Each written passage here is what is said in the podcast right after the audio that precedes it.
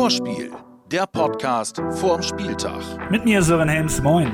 Heute mit dem 22. Spieltag bei der TSG Hoffenheim. Herzlich willkommen zum Vorspiel-Podcast, präsentiert von unserem Partner Umbro. Und heute, da starten wir mal mit einer absoluten Legende, Claudio Pizarro. Er war mal wieder da beim Werder-Training. Stopp, stopp, ganz ruhig, keine Hoffnung, er war nur als Besucher da, war trotzdem einfach schön. Nett.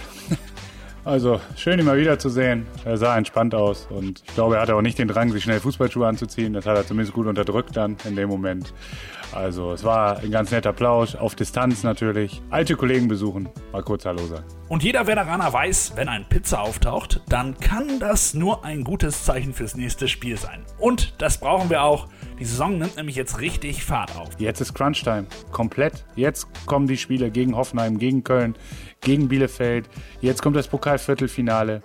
Also die nächsten zweieinhalb Wochen, die werden schon sehr, sehr wichtig für uns. Und für das erste Spiel, den Start bei Hoffenheim, gucken wir uns jetzt das mögliche Personal an. Das Werder-Lazarett.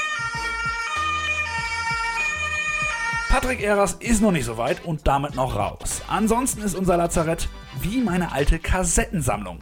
Da gibt's nämlich die drei Fragezeichen. Bombenwitz, oder? Egal. Äh, für Ludde, Friedel und Milosch wird's nämlich eng. Ich bin bei allen dreien vorsichtig optimistisch, dass es klappt. Ähm, bei Marco eigentlich sehr sicher, dass es klappt und bei den anderen beiden optimistisch. Also bei allen dreien Optimismus, das ist doch gut. Und noch eine wichtige Frage, wie weit ist Niklas Füllkrug? Wahrscheinlichkeit auf Startelf würde ich jetzt noch nicht über 50 Prozent beziffern, aber vielleicht träume ich in Niklas Füllkrug Traum, man weiß es nicht. Fünf Fragen an Leonardo Bittenkurt. Was verbindest du mit Hoffenheim? Viele Freundschaften geschlossen, tolle Mannschaft, toller Staff, ein toller Verein, der mich die Möglichkeit gegeben hat, nochmal Champions League zu spielen.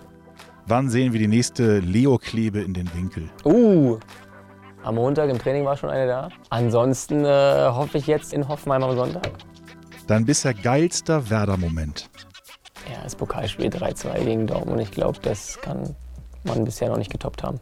Der junge Spieler, der dich momentan am meisten im Training überrascht. Schmidti, Ja? ja. Was beeindruckt oder was überrascht dich bei ihm so? Er spielt frei auf. Ist ein Spielertyp, der ähm, für mich sehr gut wichtig ist, auch weil er halt das Spiel auch versteht. Und deswegen macht es Spaß, ihm zuzuschauen. Ja. Obwohl die anderen Jungs mich auch, ihn rauszuziehen, ist jetzt auch unfair, weil die anderen Jungs mir auch gefallen. Ja, verständlich. Wie sehr vermisst du denn die Fans? Sehr, sehr, sehr, sehr. Sehr, sehr, sehr, sehr, sehr, sehr, sehr. Ist einfach langweilig. Aber es macht trotzdem Spaß, Fußball zu spielen. Ja, na klar, man blendet das ja auch aus, sobald der Ball rollt, aber nichtsdestotrotz äh, so ausverkauft ist aus. Gerade so jetzt, wenn ich so denke, als wir in Kräuter Fürth reingelaufen sind, Abendspiel, Flutlicht, Pokal, Achtelfinale und dann läufst du da raus. Und es ist alles leise, das tut schon weh. Die Gegneranalyse. Die TSG Hoffenheim ist aktuell unser Tabellennachbar. Platz 12 und punktgleich mit ebenfalls 23 Zehnern, aber natürlich mit einem Spiel mehr. Das darf man nicht vergessen. Die wenigsten hatten mit der TSG in diesen Regionen gerechnet, aber Corona und Verletzungen haben dem Team ziemlich zugesetzt, das muss man schon sagen.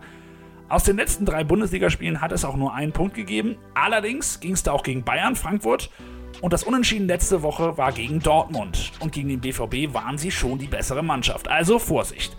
Am Donnerstag stand dann noch Euroleague auf dem Plan gegen Molde FK aus Norwegen. Stark gespielt, aber den Sack nicht zugemacht. Endstand 3 zu 3. Ja, hatten einen sehr, sehr guten Auftritt, sehr lange, offensiv sehr dominant, haben sehr, sehr viele äh, ja, gute Offensivspieler, gute bis sehr gute Offensivspieler, Dabur, Kramaric, also Dabur gestern Abend, Kramaric grundsätzlich zu sehen, Ilas Bebu, unglaubliche Geschwindigkeit, sehr schwer zu verteidigen, Baumgartner im Mittelfeld, Rudi, ja, lange Zeit deutscher Nationalspieler, Grillo kennen wir alle noch im Mittelfeld, Samaseku, also äh, da ist schon sehr, sehr viel Qualität, Ishak, glaube ich, wird zurückkehren gegen uns, äh, Belfodil.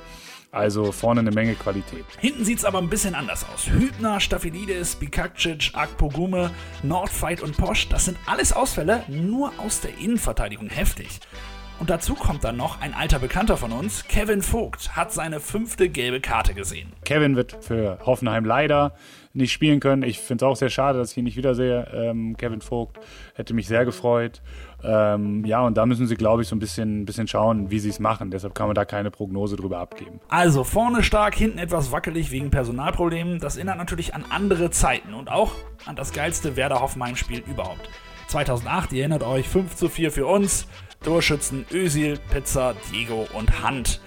Und auch Clemens Fritz war mit auf dem Platz. Das war einfach ein Fußball, für den wir auch zu dem damaligen Zeitpunkt gestanden haben. Hoffenheim ebenfalls äh, für sehr offensiven, attraktiv ausgerichteten Fußball. Da sind zwei wirklich sehr gute Mannschaften aufeinander getroffen und ich glaube, dass das für jeden, der hier im Stadion war oder für jeden Werder-Fan, Hoffenheim-Fan ein ganz besonderes Spiel war, was vielen auch in Erinnerung geblieben ist. Und vielleicht gibt es ja sowas nochmal, denn für Gegentore sind die Hoffenheimer momentan gut. Nur Mainz und Schalke haben mehr kassiert, aber wir im Gegensatz stehen nicht für so ein Spektakel aktuell. Bei uns steht momentan die Defensive im Fokus. Es ist manchmal im Fußball. Resultat 1-0 und du hast drei Punkte und alles ist gut so. Absolut korrekt, Pavlas. Aber so langsam soll auch der Vorwärtsgang wieder ein anderes Gesicht bekommen. Ich glaube, dass wir eine gewisse de defensive Stabilität in dieser Saison erreicht haben, die wir weiter verfeinern müssen, an der wir in jedem Spieltag arbeiten müssen. Also kommt nichts vom Erzählen, sondern nur immer vom Machen. Aber dass wir durchaus uns so langsam auf den Weg begeben wollen, ähm, auch wieder mehr Kombinationsfußball zu spielen, aktiver das Spiel zu gestalten, vielleicht auch ein Stück weit dominanter aufzutreten. Zusammengefasst wieder in kleinen Schritten hin zum Good Old Werder Fußball. Und dafür braucht es natürlich auch Lieder. Der Man to Watch. Wir reden über mehr Offensive und Kombination, aber trotzdem ist unser Man to Watch ein Abwehrspieler. Denn genauso wie die Verteidigung vorne anfängt, gilt es halt auch andersrum. Und einer, der gerne Impulse mit Dribblings und Pässen setzt, das ist Ömer Toprak. Ja, mir macht es viel Spaß. Ich will, äh, im Grunde will ich offensiv spielen, ich will nach vorne spielen, ich will, wie soll ich das sagen? Mir macht es einfach Spaß, Fußball spielen. Und äh, wenn dann halt natürlich manchmal ein Dribbling besser ist, dann versuche ich da durchzudribbeln. Wenn ein Pass besser ist, dann versuche ich, äh, ja, es einfach zu halten. Also egal was es braucht, Ömer hat's im Repertoire und das hat er in jungen Jahren auf der Straße gelernt. Auf der Straße spielst du überall, da gibt es keine Position. Wenn du den Ball nicht hattest, musst du den Ball gewinnen. Wenn du den Ball hattest, versuchst du ein Tor zu schießen. Dann war ich irgendwann im Mittelfeld. Vom Mittelfeld ging es immer weiter nach hinten, weil ich weniger Tore geschossen habe. Und ja, noch weiter hinter kann ich eigentlich nicht. Wäre ich Torwart, also. Und das will ich nicht. Nee, wollen wir auch nicht über. Da bist du schon ganz richtig im Abwehrzentrum und auch richtig als unser Man to Watch. Zum Abschluss noch ein ganz, ganz wichtiges Thema. Ihr habt es wahrscheinlich mitgekriegt mit der Kampagne Ihr könnt auf uns zählen.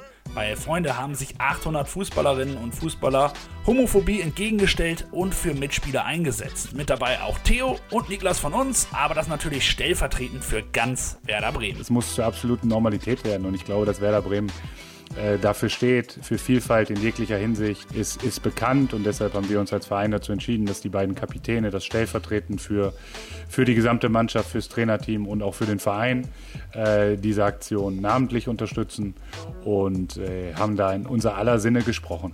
Und ich glaube, ähm, dass es ein großes Anliegen ist, auch von Werder Bremen und von uns allen persönlich, äh, dass das irgendwann einfach gar kein Thema mehr ist. Und dann hätten wir viel geschafft. Besser kann ich es nicht auf den Punkt bringen.